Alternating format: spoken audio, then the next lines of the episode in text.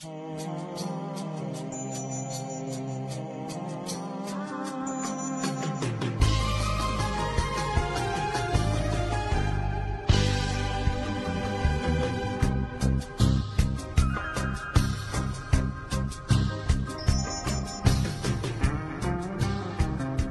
ahora estamos en un momento en que hemos aprendido que las distintas formas de violencia verbal, física, psicológica acrecientan un modelo es un modelo estructural de violencia.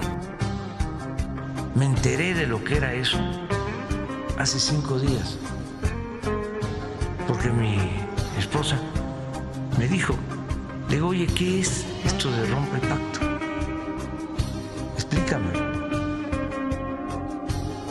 Tenemos que luchar por familias trabajadoras, tenemos que luchar por um, el, seguro medicamento por todas las familias, tenemos que luchar por familias indocumentados, uh, que, es, que es justa y a un salario digno para todas las personas aquí en este país. Solo espero que no, no venga mi vecino con su moto y se oiga.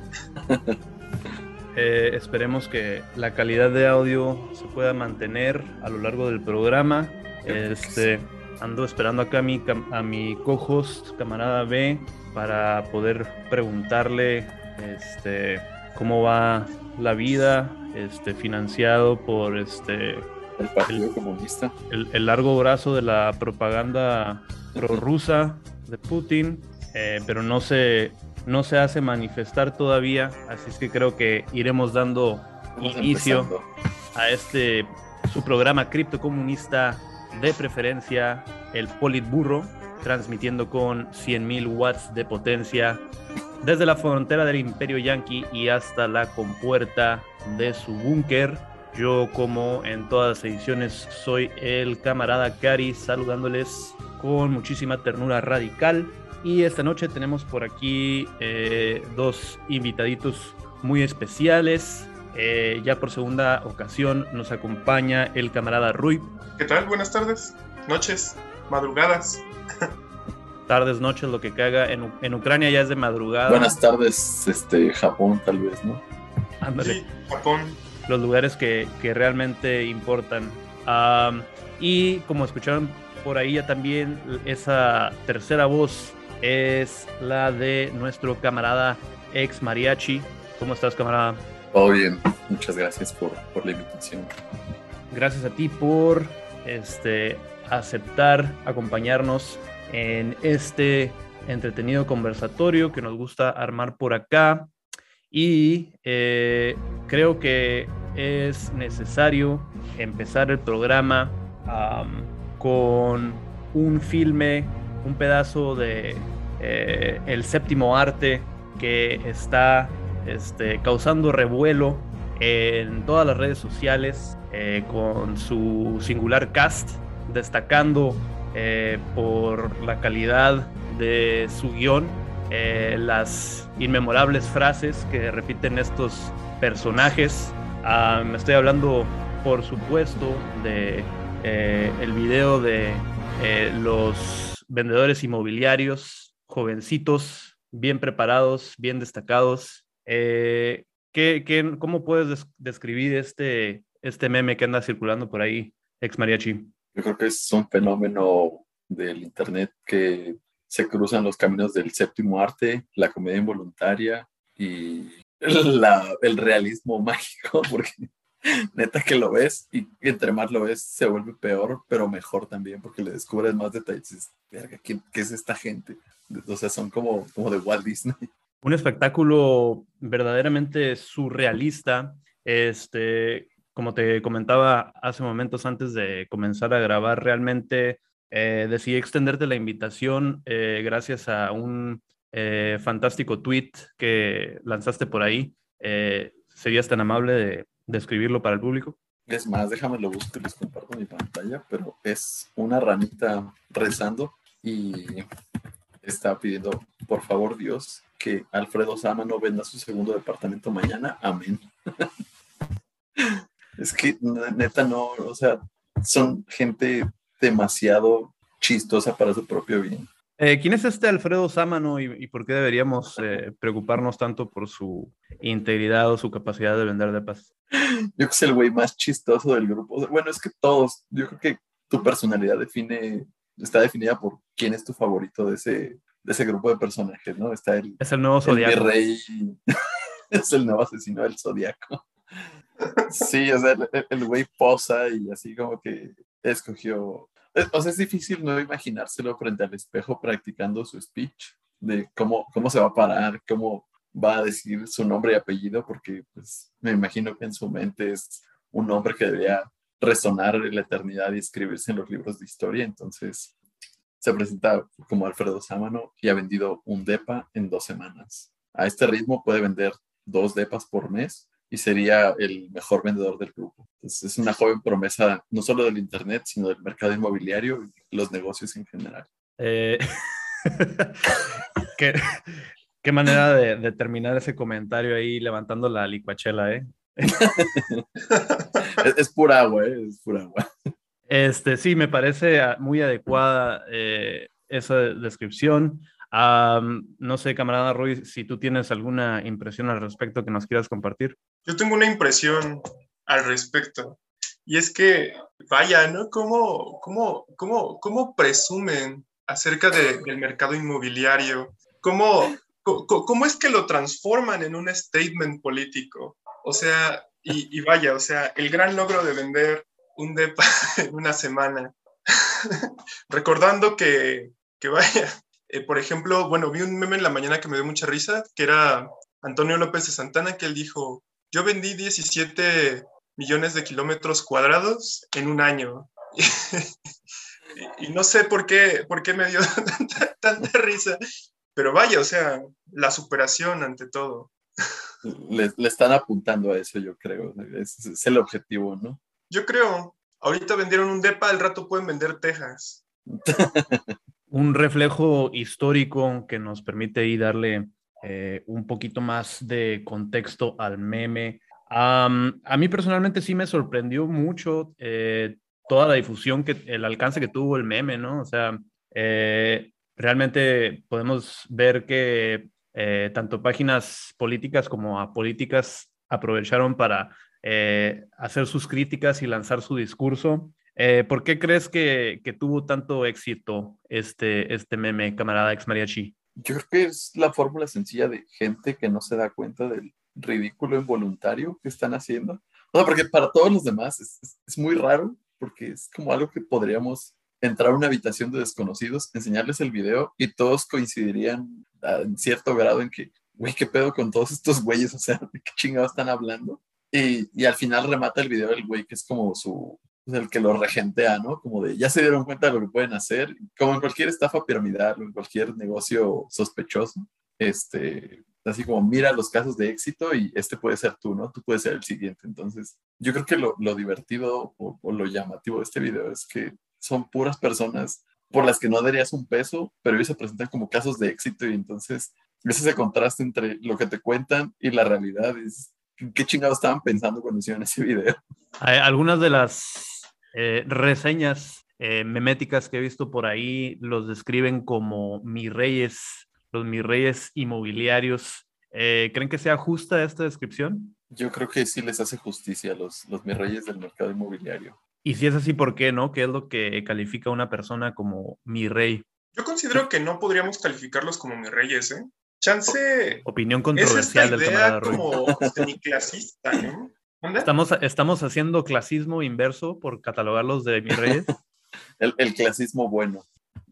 No, no, no, a lo que, me refiero es que chances esta idea como de... No, más bien creo que lo que se fomenta es como que este clasismo de decir, güey, es que tú supérate, eh, ALV lo demás y te superas cuando ya vendiste un DEPA o ya, ya te superaste cuando cuando tienes cierta pinta y tienes eso. O sea, tal vez es que ellos no son como mis reyes, como los que podríamos encontrarnos, por ejemplo, en alguna colonia rica de la Ciudad de México, sino son personas a las que les están vendiendo como un estatus de decirles, güey, mira, tú puedes hacer esto, tú puedes lograr esto, y esta es tu forma de superación. Y al final de cuentas yo creo que ellos como que cayeron en una idea como de superación personal, de, de decir, ah, es que yo ya estoy superado, yo ya salí adelante. Y creo que te venden muchas de estas historias de éxito en ese tipo de empresas. De hecho,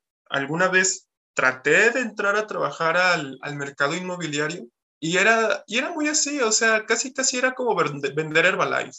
Y pues al final como que no me convenció. Pero sí dijo, güey, es que a estos vatos no son mis reyes, o sea, solamente les vendieron la idea de que están eh, saliendo adelante y lo, se están viendo a sí mismos como una historia de éxito, cuando en realidad solo están atrapados por el sistema. Por ahí viene llegando el mi rey principal del programa. Eh, bienvenido, camarada B. ¿Qué onda? Este, ¿Cómo están todos? Me da mucho gusto estar aquí de nuevo. Bienvenidos de regreso. Eh, pues aquí andamos este, viendo historias de, de, estas personas que próximamente van a estar vendiendo Herbalife o OmniLife o, o a lo mejor una criptomoneda, ¿no? Este, próximamente en tu, en tu, reunión de secundaria, este, tratándote de meter en su esquema piramidal, ¿no? Pues igual también podríamos decir, ¿no? Que todo esto de los DEPAs es un esquema más, ¿no? Este, en el que, pues muchas de estas propiedades, ¿no? De estos complejos nuevos que se están construyendo en México como parte del, uh, de la financiarización de la vivienda, ¿no? Eh, la mayoría de estos proyectos solo se construyen con base en, en, el dinero, ¿no? Que logran sacarle a los inversionistas, ¿no? De que, ah, sí, compra tu DEPA, ¿no? Y, pero, o sea, si estas personas, si estas personas estuvieran convenciendo a otras personas de comprar esos edificios, no se construirían, ¿no? Este, entonces, pues es un, un, esquema más, ¿no? Y, por ejemplo, yo recuerdo aquí el caso de, de Tijuana, no sé si en, en otras ciudades ha pasado, no precisamente ahorita, sino cuando hubo una, una burbuja inmobiliaria pasada antes del crash del 2008, aquí en Tijuana quedaron muchos edificios en, en obra negra, ¿no? Que en, que en su mayoría estaban dirigidos al público gringo, este, pues a blancos de allá de California, del sur de California, y pues le sacaron un chingo de feria, ¿no? Para empezar a construir, los edificios no se construyeron y al final pues salieron, pues valieron verga, ¿no? Pues valió verga su inversión porque lo, las, personas que estaban, las personas que estaban aquí pues se respaldaron con base en las leyes mexicanas, no dieron ni madres, el sistema judicial no resolvió nada a favor de los gringos. El y, pues impuesto mexicano contra los gringos, ¿no? Poco sí. a poco recuperando unos puños de, de imperialismo. Sí, sí, si tú te das una vuelta por la escénica entre Rosarito y Tijuana, hay como cinco, como cinco proyectos así que llevan este, casi una década ya. Y así se van a quedar, ¿no? Hasta que los recupere alguien o que los tumben, ¿no? Pues, conforme pasa el tiempo, yo lo veo, lo veo, complicado. Aquí, por ejemplo, hay un fenómeno, bueno, no nada más aquí, ¿no? Yo creo que cualquier ciudad grande, pero, por ejemplo, hay un edificio viejo, ¿no? O sea, tú lo ves y ya es un edificio así, se le está cayendo la pintura, ya no tiene vidrio ni nada y entonces anuncian que van a construir una torre de departamentos y ya vendieron la torre y aparte, o sea, si tú quieres comprar un departamento de esos, ahora lo tienes que comprar en reventa, pero ni siquiera han tirado el primero, entonces los de la inmobiliaria ya tienen un chingo de dinero en las manos, ya hay gente que hizo dinero de un edificio que ni siquiera han tirado, o sea, el, terreno así como está, pues no le sirve a nadie porque no cualquiera tiene el dinero como para demoler ese edificio y construir y todo el trámite administrativo como de vender y pagar a los empleados. O sea, ni se diga como de la parte este, de, de, papeleo, ¿no? Entonces, es un fenómeno así como, yo creo que estos mis reyes, pues viven de eso, ¿no? Como nada más de, de mover el papeleo y decir, este, vendí dos departamentos. Ah, sí, güey, ¿cuáles? Pues quién sabe, o sea, me dieron un folder y yo le entregué ese folder a alguien más y alguien más dijo que sí lo quería y, y ya, ¿no? Entonces, me junté con el, amigo, mi rey de mis papás, y le dije si quería invertir en un proyecto y ya eso fue todo. O sea, nomás moví papeles de un escritorio a otro y conseguí unas firmas. Les vendieron el NFT de un departamento. Ajá, así como, esta estrella es tuya, pero de un departamento que ni siquiera está construido. De hecho, es súper común. O sea, eso, eso que han hecho, por ejemplo, aquí en, en las periferias de la Ciudad de México, por ejemplo, en Tizayuca, o sea, te dicen que te venden una casa, pero solo te enseñan el lote baldío. Y una vez que ya te enseñan el lote baldío, te dicen, ay, más o menos cómo van a quedar las casas. Y luego, pues, han existido muchos problemas en cuanto a la vivienda, sobre todo en las periferias, por ese tipo de prácticas, ya que muchas viviendas, pues, no quedan bien, o muchas otras viviendas quedan sin muchos servicios, o cosas por el estilo. Entonces, creo que estas estafas piramidales sí te venden casi el NFT de, tu casa soñada a futuro. O, o, te venden mucho como, por ejemplo, esa ilusión de que de, de Tizayuca, que esté en Hidalgo, puedes llegar en 20 minutos a la Ciudad de México cuando... Entre la terracería, ¿no? Súper irreal, ¿no? sí, sí, suena como de cuento de Juan Rulfo, así como el día que el ferrocarril ya va a pasar por aquí y el día que pasa por aquí, todo esto, uff, se va a inflar el precio de tu terreno, ¿no? O sea, como si te metes a Mercado Libre, a cualquiera de esos, de que gente vendiendo y anunciando terrenos en Mérida o en Quintana Roo, este, en cualquier parte, y así como, no, es que va a estar cerca de la playa. Pues sí, güey, pero es pura pinche selva y ahorita no hay servicios, no hay nada. Cerca del tren Maya, güey. Uf, esos ya, ya, tienen dueño. Es como aquí en Tijuana, que la, las propiedades son más caras mientras más cerca estén de la garita de San Isidro para cruzar a San Diego. Entonces, pues una casa acá de, de 5 millones de dólares está a 5 minutos de la línea, según. Pero en realidad, si vas en un carro, de, la, de, esa casa a la línea vas a tardar como media hora en llegar, ¿no? o venden, venden como este, casas en una parte de Tijuana que se llama Santa Fe, al sur de la ciudad. Es imposible salir y entrar a esa parte, pero te lo anuncian que está a 15 minutos de la línea. Está a 15 minutos. sí. Sí, vas a en realidad, en realidad es una hora. De, de, hecho, creo que ahorita acá lo que, como, bueno, como se está haciendo el aeropuerto de Santa Lucía muy cerca de Tizayuca, acá te dicen, no, es que tu terreno va a estar a 10 minutos del nuevo aeropuerto. Ay, ¿quién chingas quiere vivir junto al aeropuerto? De, deja, déjate de que quieras vivir a un lado del aeropuerto. O sea, no hay carreteras todavía, o sea, la infraestructura todavía, pues no, no han construido ni siquiera el tren para llegar al aeropuerto. La carretera está horrible, o sea, es que un día va a pasar el ferrocarril por ahí, entonces ya, nomás es cosa de esperar, es cosa de tener paciencia. Ahora que acabe la revolución, va a pasar el ferrocarril y ya. Simón, ya quiero, ya quiero ver los comerciales a futuro diciendo un niño muy feliz. Es que ya llegó el tren suburbano a nuestra colonia. Ay, güey. Justo eso estaba diciendo un amigo, está mucho dentro de la como de tecnología y así. O sea, es el, el prototipo como el güey que todos quisiéramos ser, que trabaja en su casa y es dueño de su tiempo y sus proyectos. Y entonces, independientemente de la opinión que tenga la gente de Elon Musk y de sus proyectos, este, esta tecnología de Starlink, del Internet satelital a un nivel competitivo, o sea, de verdad, Internet veloz y, y confiable, este, ese puede ayudar a que muchas personas empiecen a, irse como de las ciudades, ¿no? Porque construimos a lo pendejo en, en puntos muy específicos y aislados. O sea, por ejemplo, Toluca, el centro de, de, Toluca en el Estado de México es inmenso porque no construyen para arriba, construyeron al mismo nivel y, y, la gente tiene que vivir ahí porque ahí están los trabajos, ahí están los servicios. Entonces, conforme vayan eh, haciéndose más accesible la tecnología independientemente del punto en el que estés, o sea, no, no que tu trabajo dependa del Internet y ya, pero digo, ¿cuántas personas no deciden quiero vivir aquí o acá basado en detalles tan específicos como la conexión a internet, o sea, agua, luz, todo eso, pues, obviamente, ¿no? Pero... Y ahí va a haber trabajas, un Alfredo Sábano que te pueda vender el DEPA. Que te pueda vender. En el este, lugar donde te quieras cambiar. No, soy Alfredo Sábano y ya vendí cinco contratos de Starlink para que te conectes desde la sierra a ver YouTube. Eh, creo que moraleja de este momento viralizado eh, de estos eh, top rankers de la industria inmobiliaria. Eh, si vendes un DEPA, no, no grabes un TikTok al respecto eh, antes, de que te haga, antes de que hagas tu declaración del SAT, ¿no? O algo por el estilo. Oye, sí es cierto, qué pedote se van a meter esos güeyes. Así como, oiga, ya este, ya actualizó sus obligaciones, va a llegar Don SAT a cobrarles. Oigan, y hablando de gente que le encanta meterse en pedos, eh, ¿por qué no nos acordamos un poquito de la reciente carta que envió nuestro querido presidente hacia la que fue el Senado Europeo? Camarada, el Parlamento Europeo. Parlamento el Parlamento, Europeo. el Europarlamento. ¿Qué nos puedes ah, comentar sí. al respecto? ¿Leemos la carta? sí que. Creo que algunos, este, algunos highlights valdrían la pena, ¿no?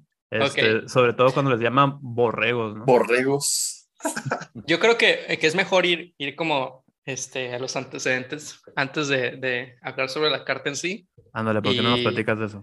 Pues la respuesta de AMLO viene de un, de un texto, de una resolución publicada por el, aprobada por el Parlamento Europeo este, el 10 de marzo. Eh, esta, esta resolución estaba ligada a resoluciones anteriores en la que eh, el Parlamento Europeo ha este, tenido diálogos este, de alto nivel entre ambos, ambas entidades, ¿no? Sobre los, el asunto de derecho, la violación de derechos humanos en México, eh, sobre la protección de la libertad de expresión, este, de los periodistas, ah, también de, después eh, también este, cuando Peña Nieto era presidente, hubo una resolución por lo de Ayotzinapa.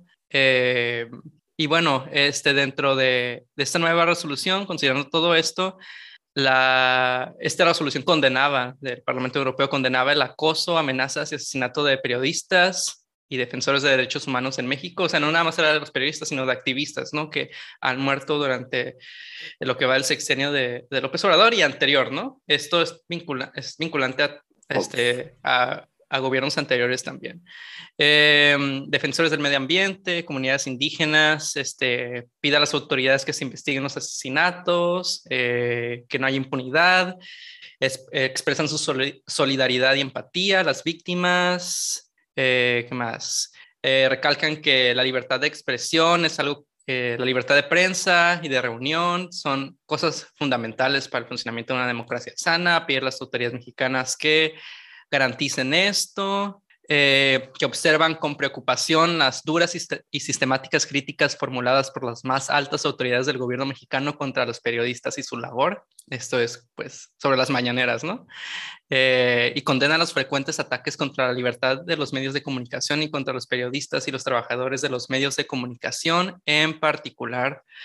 Eh, pide a las autoridades, en particular a las más altas instancias, o sea, AMLO, que se abstengan de publicar cualquier comunicación que pueda estigmatizar a los defensores de los derechos humanos, los periodistas y los trabajadores de los medios de comunicación. Uh, insta al gobierno de México que adopte medidas concretas, insta al mecanismo federal de protección para personas, defensoras de derechos humanos y periodistas que cumplan su promesa de protección a estas personas y entre otras cosas, ¿no? Eh, son 13 puntos, ¿no? Es la carta está publicada en el sitio del, del, Parlamento Europeo y pues es en relación a esta carta que ese mismo día eh, y pues al parecer este es lo que dice el chisme en redes sociales es que este comunicado ni siquiera pasó por la Secretaría de Relaciones Exteriores, no tuvo el visto de Marcelo Ebrard, obviamente. Se eh, niega a comentar al respecto. No, pues sí, sí, creo que sí publicó como al día siguiente que, que apoyaba la, que apoyaba la, este, que no estaba de acuerdo con el, con el lenguaje, pero que apoyaba la, lo que Como no queriendo, ¿no? Sí. no le quedó de otra. Este, bueno, esta carta. Sí, yo creo que les puedo leer los highlights, ¿no? Sí, ah, adelante. Es lamentable que se sumen como borregos a la estrategia reaccionaria y golpista del grupo corrupto que se opone a la cuarta transformación, porque por supuesto que fue el PAN quien alentó al Parlamento Europeo a hacer esta declaración. Felipe Calderón. Justo, justamente él. Eh, sepan, diputados europeos, que México ha dejado de ser tierra de conquista y se están haciendo valer los principios libertarios de igualdad y democracia. Eh, AMLO, este, declarado eh, libertardo. Eh, este es el año de López de Flores Magón, ¿no? Oficialmente. Ricardo Flores Magón. Ándale, para sumarle, ¿no? La, la, anarquista. La, cartita ahí abajo llevaba el logo de, de Ricardo Flores Magón. Eh, México es un país pacifista. Eh, pregúntenle a los 17 asesinados en Michoacán el mes pasado. y, ¿qué otra cosa puso por aquí? Para la próxima, infórmense y lean bien las resoluciones que les presentan antes de emitir su voto. Eh, ustedes no son el gobierno mundial y no olviden lo que decía ese gigante de las Américas, Benito Juárez, entre los individuos como entre las naciones, el respeto al derecho ajeno es la paz. En otras palabras, no estén chingando, cabrones. Tan gigante no estaba el gigante de las Américas. Creo que esa, ese comunicado fue el no estén chingando menos elegante que, que, que he visto en el gobierno en algún momento de la historia, ¿saben? Fue, fue como de cholo, ¿no? Sí, fue muy de cholo, es así como de, mira, si tú no estás aquí, no te metas conmigo, tú, tú no sabes lo que he vivido, tú no sabes lo que he pasado, tu, tu envidia alimenta mi ego, ¿no? Sí, sí estuvo terrible. Pero bueno, también eh, por otro lado, yo estoy algo de acuerdo en que eh, un gobierno latinoamericano le diga a el Parlamento Europeo, ¿qué pedo, güey? O sea, ¿qué chingados eh, te importa?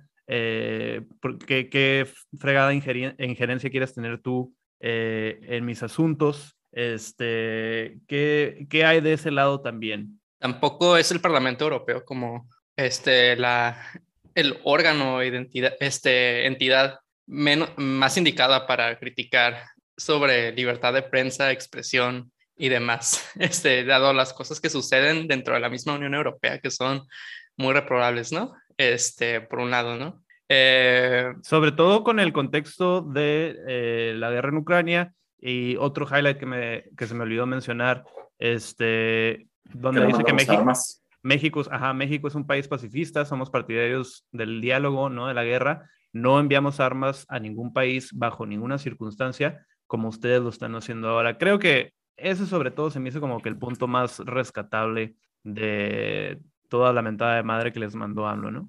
Yo considero que es muy rescatable porque hasta cierto punto existen muchos temas, ¿no? O sea, por ejemplo, la injerencia dentro de la política europea en las políticas latinoamericanas. Eh, o sea, incluso como que creo que trató de decir, güey, es que, ¿por qué, ¿por qué su injerencia? O sea, ¿por qué, ¿por qué se meten?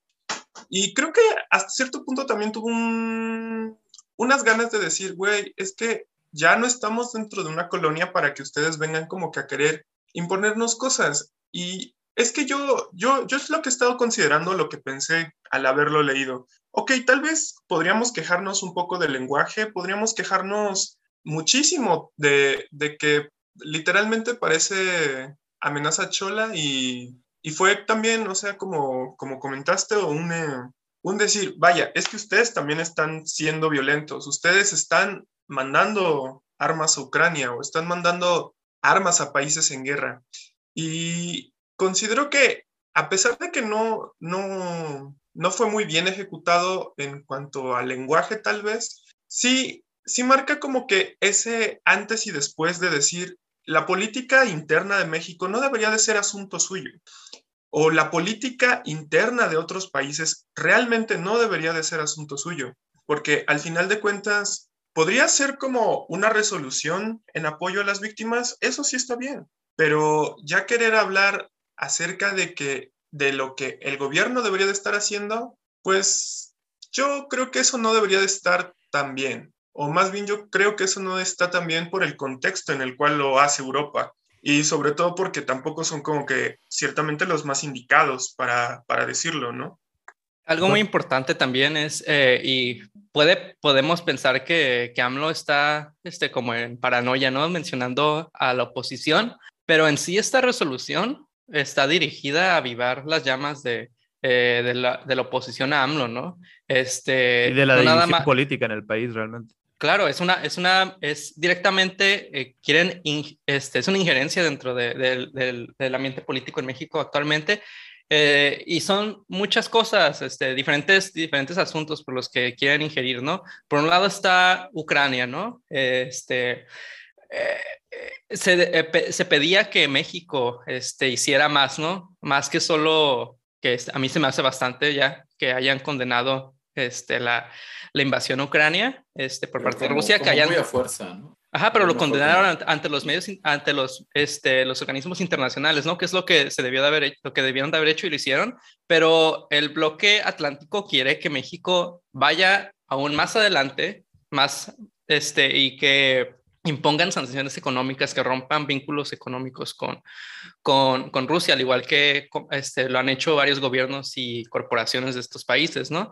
Eh, también lo del envío de armas, este, algo muy importante. Por otro lado está el tema de, de la reforma energética. Eh, Y hay que recordar que son este, varios corporativos energéticos y mineros europeos que tienen intereses en el país eh, y que se van a ver afectados por esta reforma, ¿no? Es, eh, como es el caso de, Repsol, ¿no? Eh, este, este, de Repsol, Total, estas compañías de España y de Francia que tienen presencia en tienen contratos con Pemex, ¿no? O en el caso de, de litio, ¿no? En Sonora y en otros estados donde se ha encontrado litio, pues también hay empresas europeas que están interesadas en la extracción de estos recursos, ¿no?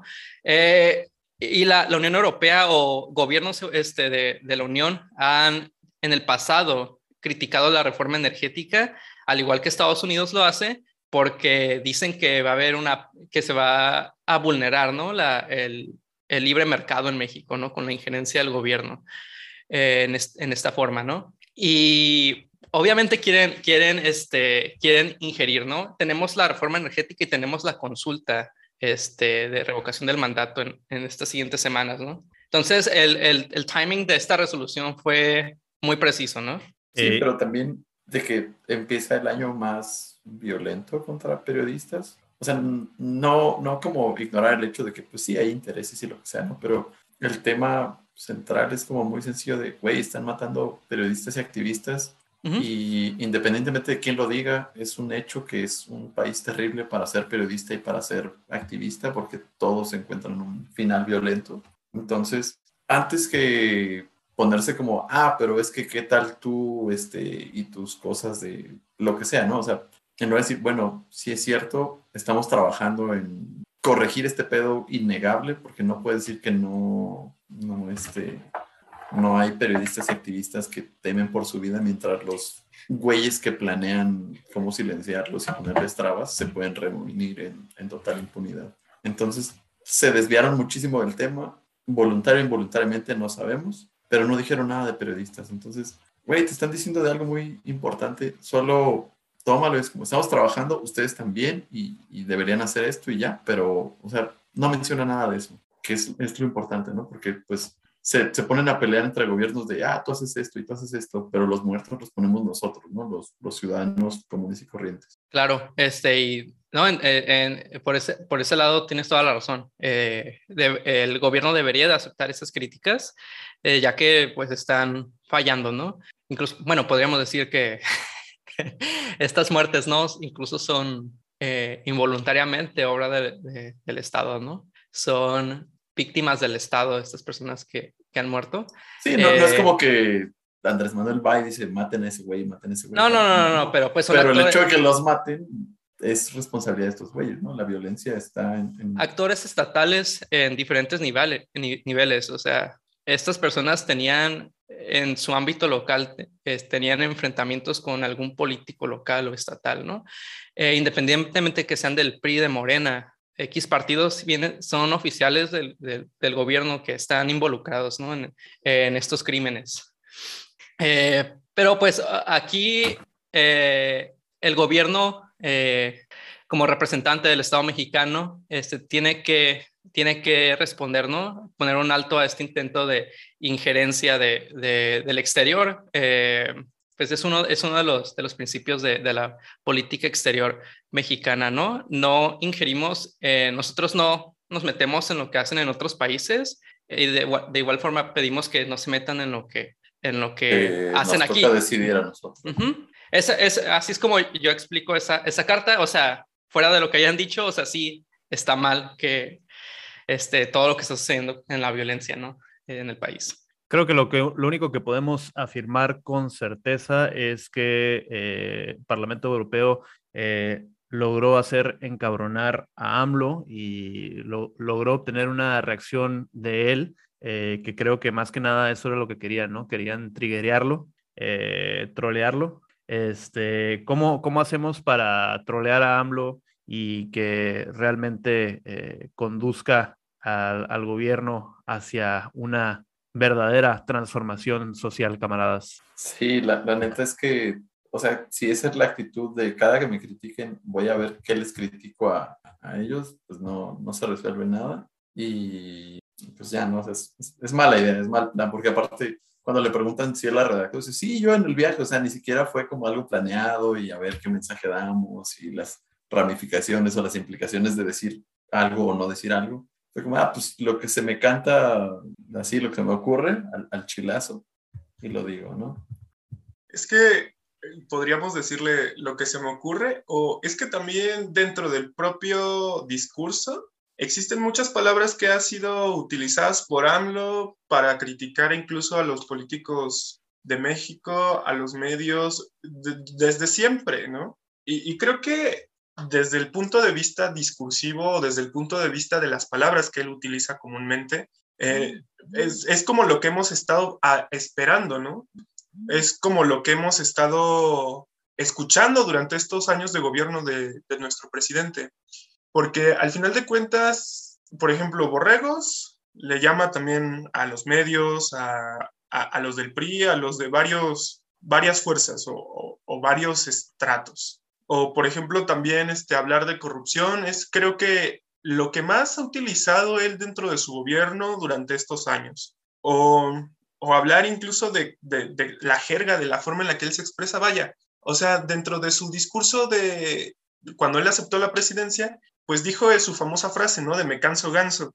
Y enfrente de muchos líderes mundiales, enfrente de, de, incluso, pues, bastantes personas. O sea, yo creo que a pesar de todo, discursivamente es algo que podemos esperar mucho de AMLO, ¿no? O estas palabras que utiliza comúnmente, yo creo que las podemos esperar también mucho y puedes puede ser variable el contexto, pero vaya, creo que sí pudimos haberlo esperado que en algún momento le, él hiciera un comunicado de este tipo, ¿no cree?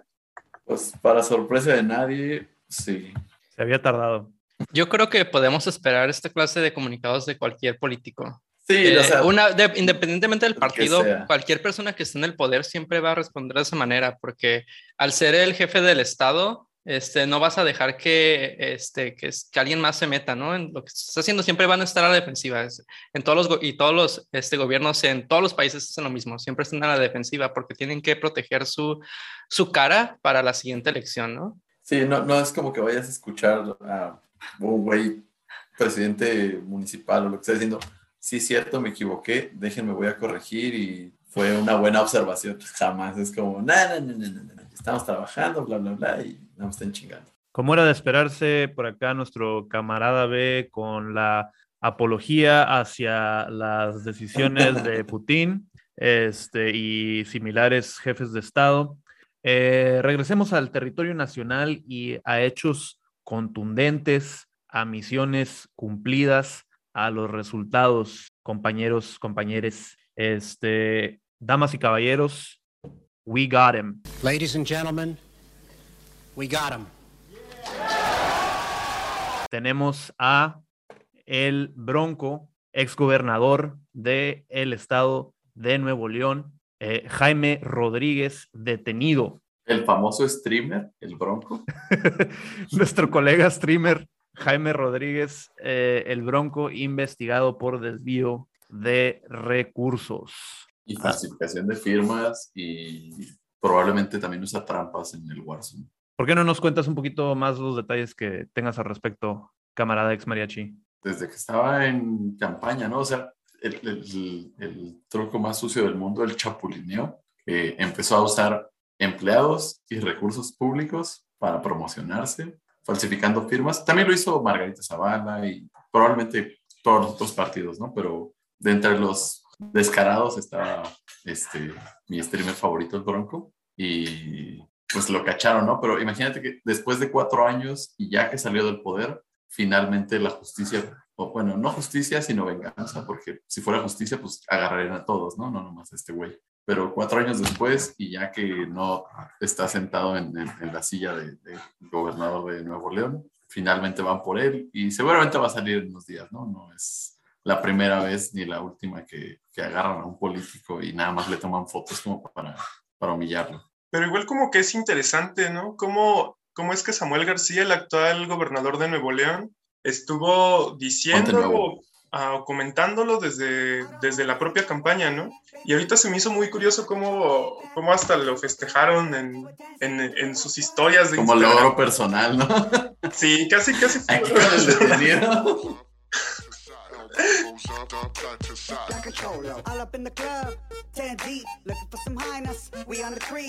Para escuchar el resto de la conversación, únete a nuestro Patreon en patreon.com diagonal memazapanes y obtén acceso a todo nuestro contenido premium y más sorpresas, patreon.com diagonal memazapanes. Píchanos unos tacos y ayúdanos a seguir creando más contenido desde la izquierda radical y para la izquierda radical. Elbows up, up, side to side, elbows up, side to side, elbows up, up, side to side. I lean like a cholo, side to side, elbows up, up, side to side, elbows up, side to side, elbows up, up, side to side. Like a cholo. I'm brown, I get down. The girls love how I lean like a G to the beat. Blue and white MJ's on my feet. I'm looking real good. I'm so hood. Gotta stay clean if you know what I mean. Pockets full of